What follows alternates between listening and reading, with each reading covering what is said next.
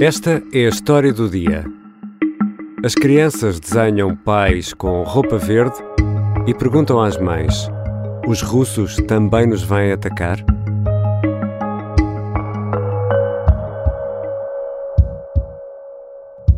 A Europa respondeu bem, mas é responder com mais força porque o Putin demonstrou que é um homem em quem não se pode confiar e do qual tudo se pode esperar e tudo do pior.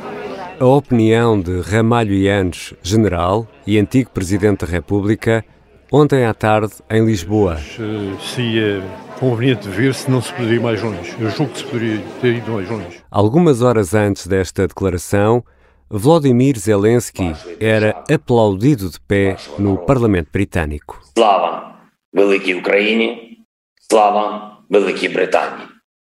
Дякую.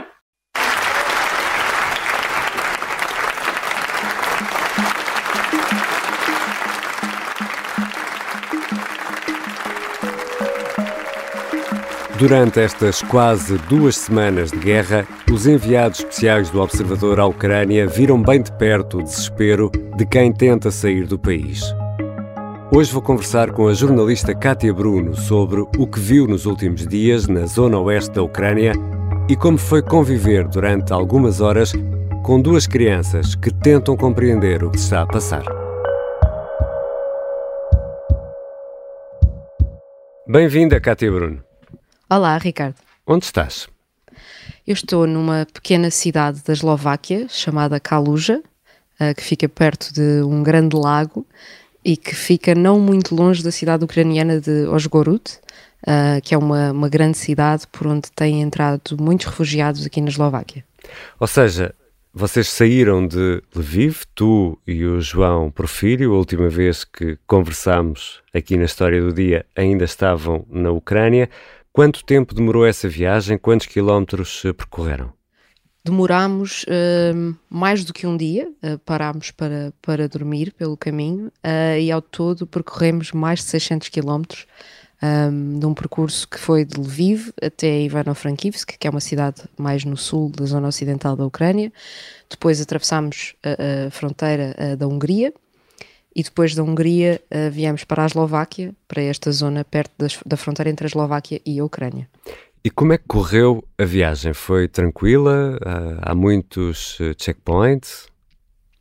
Foi relativamente tranquila. Um, a maioria dos checkpoints que nós apanhámos estavam sobretudo concentrados à volta da cidade de Lviv, por ser uma cidade maior e portanto está, está com mais defesas uh, montadas, digamos, e por isso para sair tivemos que passar por alguns checkpoints. Depois na chegada a Ivano-Frankivsk, uh, tudo muito mais calmo, é uma cidade só com, com 200 mil habitantes e, portanto, não há tanta preparação uh, para eventuais ataques terrestres. e depois, quando partimos para, para a Hungria, um, foi uma, é uma zona que está muito longe das, das zonas de, de, conflito armado neste momento e por isso não vimos grande, grande aparato, embora tenhamos passado por eh, uma zona de montanha, nos Cárpatos, onde nevou intensamente e aí sim encontramos um, um checkpoint muito apertado, que demorámos duas horas a atravessar, uh, em para-arranca, e onde cada carro estava a ser visto ao pormenor, bagagem revistada, todas as pessoas identificadas, mas passado esse ponto, um, seguimos rapidamente até, até à zona da fronteira e mesmo a parte de atravessar a fronteira para a Hungria uh, foi relativamente rápida. Também, não por acaso, escolhemos este ponto de fronteira por ser uh, um dos mais pequenos e um dos que tem menos movimento nesta altura. E nesse, nesse checkpoint, nessa revista pormenorizada que descrevias, isso é feito por um, militares, por polícias ou são milícias? Este em concreto era feito por militares. Uh, nós apanhámos vários checkpoints, sobretudo em volta das cidades, que são feitos por, por civis uh, armados. Uh, neste caso, e, e, por ser um, um, checkpoint de facto mais apertado, fomos revistados por militares e, e, havia uma grande presença de militares e de polícias um, armados de forma bastante ostensiva naquele ponto e, e havia, como era uma estrada única, portanto não havia maneira de alguém passar sem passar por essa revista para poder seguir em, em direção à, à, zona de fronteira com a Hungria. Mas devo dizer que apesar dessa revista apertada, uh, foram, foram bastante simpáticos connosco, não, não tivemos qualquer problema um, em conseguir passar. Ao contrário do que está a acontecer noutras zonas eh, da Ucrânia, e pela tua descrição, ainda se consegue uh, circular por aí, uh, pela zona oeste da Ucrânia, com algum grau de segurança e também tranquilidade. Sim, é, é, claro que as zonas de checkpoints são sempre zonas com, com alguma tensão, mas a, a, maior tensão que nós notamos nesta zona ocidental da Ucrânia está muito relacionada com a identificação das pessoas. Todo este receio de que haja uh, russos ou pró-russos infiltrados para tentarem recolher informação, aqueles chamados sabotadores aqui, uh, e portanto o maior controlo está muito relacionado com uh, documentação. O mais importante é, é, as pessoas provarem que são quem dizem ser, um, e no nosso caso em particular, com, com passaportes uh, de um país da União Europeia, essa tarefa fica mais facilitada. Através do teu trabalho, Cátia Bruno e do João Porfírio, uh, tivemos uh, um vislumbre daquilo que é o desespero de quem tenta sair da Ucrânia, nomeadamente através da estação de comboios de Lviv com destino à Polónia. Aí, eh, nessa zona, já passaram pela fronteira da Hungria e estão agora na Eslováquia. Também há muitos refugiados por aí nessa rota? Sim, sobretudo a rota em direção à Eslováquia. Eh, no caso da Hungria, pelo menos o ponto de fronteira onde nós passámos, era, era evidente que não havia a mesma quantidade de pessoas uh, que existe, por exemplo, para sair uh, pela fronteira com a Polónia, mas havia também muitos refugiados a pé, uh, muitas pessoas que escolhiam aquele ponto por ser um dos poucos onde é possível passar a pé, atravessar a fronteira a pé, e portanto via-se muitas famílias a, fazerem essa, essa travessia a pé, mas ainda em números mais controlados, digamos. No caso da Eslováquia, nós hoje estivemos num dos principais postos de fronteira entre a Eslováquia e a Ucrânia, o tal que fica perto de, de e aí sim há uma, uma, massa constante de gente a chegar, há toda uma infraestrutura já montada com organizações no terreno, de voluntários, um, onde as pessoas podem ter um sítio quente onde se abrigar, comer, uh, ser assistidos pela Cruz Vermelha, há até apoio para questões como, por exemplo, para, para dar chips aos animais domésticos um, para que possam circular à vontade em território europeu. Há toda uma infraestrutura montada para receber esta, esta enorme quantidade de pessoas que têm chegado em direção à Eslováquia e, e que é também particularmente acentuada aqui porque há uh, alguns laços entre esta zona da Eslováquia e, e, algumas pessoas na Ucrânia.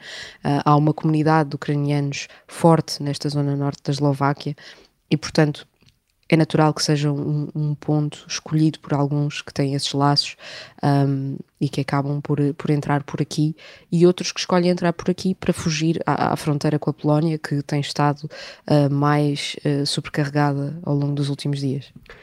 Explicavas há pouco, Cátia Bruno, que dormiram uma noite nesse percurso de mais de 600 quilómetros que tiveram verdade, de fazer em dois duas dias. Noites. Duas na noites? dormimos noites, sim, sim, sim. Uma oh. ainda na Ucrânia, uma, uma na Hungria. E onde é que dormiram na Ucrânia?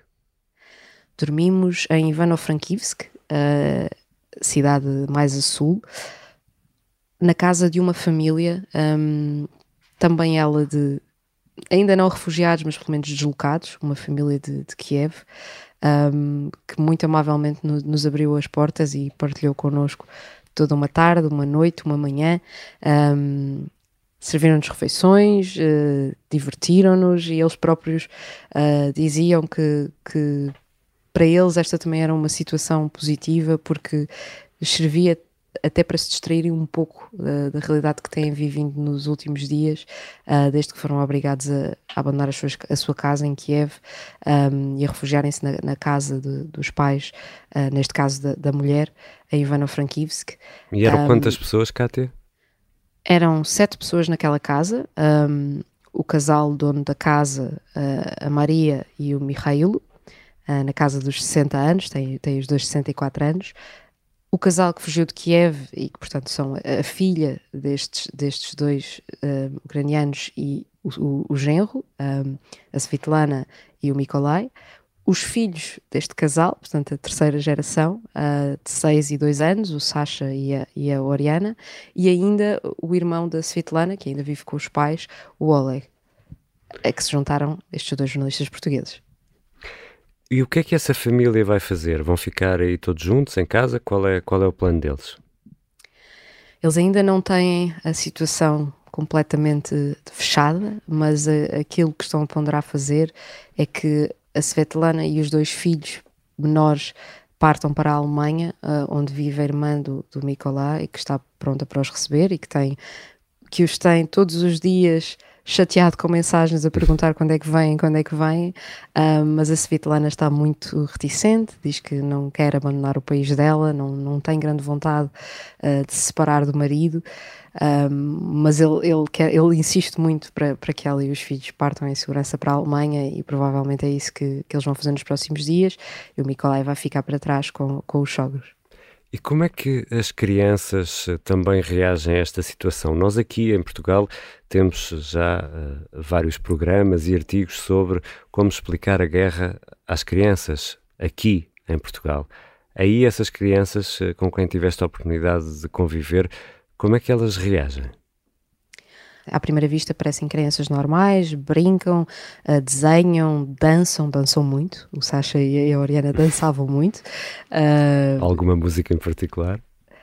Por acaso, uma música em particular. Há uma música que, que um, um vocalista de uma banda ucraniana, que são os Boombox, um, gravou e que é num vídeo que publicou nas redes sociais.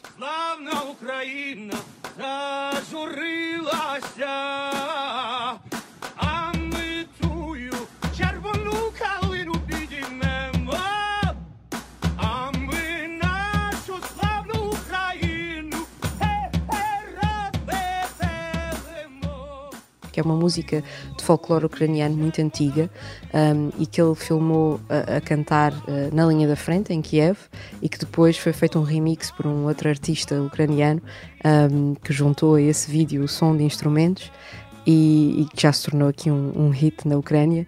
E uh, o Sasha e a, e a, Oriana adoravam dançar esta música e gritar a plenos pulmões um, esta canção tradicional do folclore ucraniano. E como é que reagem em relação uh, à guerra? Como eu dizia, aparentemente uh, eles estão bem e parecem crianças absolutamente normais, mas uh, quando, quando começamos a falar, sobretudo com, com a mãe, ela começa a contar-nos um, que eles fazem, por exemplo, muitas perguntas. Fazem muitas perguntas sobre quando é que vão voltar a ver os amigos da escola, quando é que vão voltar a ver a professora, quando é que vão voltar eh, à casa deles. Um, e eu perguntei à Svetlana o que é que ela lhe respondia quando eles faziam estas perguntas. E aquilo que ela disse foi: Eu respondo sempre a verdade, só que é uma verdade aligeirada. Um, e, e, e, também uh, se percebe não só pelas perguntas deles, mas percebe-se que isto os afeta noutros gestos mais pequenos. Por exemplo, um, quando pouco, pouco tempo depois de nós chegarmos um, à casa desta família, o Sasha estava a desenhar, ele gosta muito de desenhar, tem, tem ali uma veia artística muito forte, e, e aquilo que ele decidiu desenhar foi precisamente uma estação de comboios. E depois desenhou um homem no meio dessa estação de comboios. E eu perguntei-lhe que homem era aquele, e ele disse: É o meu pai. E depois ele começou a pintar o desenho e pintou o pai de verde. Um, e eu perguntei porque ele disse que era porque era a cor do, dos camuflados militares. Portanto, é, é, como se o Sasha expressasse no desenho aquilo que ele sabe que pode acontecer, que é o pai poder ter de ir um, combater uh, e ter de haver uma despedida, um, provavelmente numa estação de comboios, como ele tem visto nas notícias tão frequentemente. E depois a própria Svetlana partilhou connosco que foi a reação dos filhos uh, que fez com que o casal tomasse a decisão de sair de Kiev. Eles por eles estavam dispostos a ficar, um, a ficar nem que fosse no, no abrigo do, do prédio onde viviam, mas quando os bombardeamentos começaram, uh, o Sasha e a Oriana uh, tiveram tanto medo e reagiram de uma forma tão, tão aflita uh, que os pais, perante a reação deles, acharam que deviam tentar sair para os proteger daquilo porque não os queriam ver assim. E a Svetlana contava, por exemplo, que entre as várias perguntas que eles lhes, que eles lhes faziam uh, ao longo de, desses dias em que estavam a tentar sair de Kiev, uma que repetiam insistentemente, insistentemente era: Mãe, uh, os russos também nos vão atacar a nós. Obrigado, Cátia Bruno. Obrigada eu, Ricardo. Continuamos a acompanhar o trabalho dos enviados especiais do Observador à Ucrânia, Cátia Bruno e João Porfírio, no jornal e na rádio. A redação do Observador continua mobilizada a acompanhar ao minuto as notícias que fazem estes dias de incerteza. Esta foi a história do dia. A música é do João Ribeiro, a sonoplastia do Diogo Casinha. Eu sou o Ricardo Conceição. Até amanhã.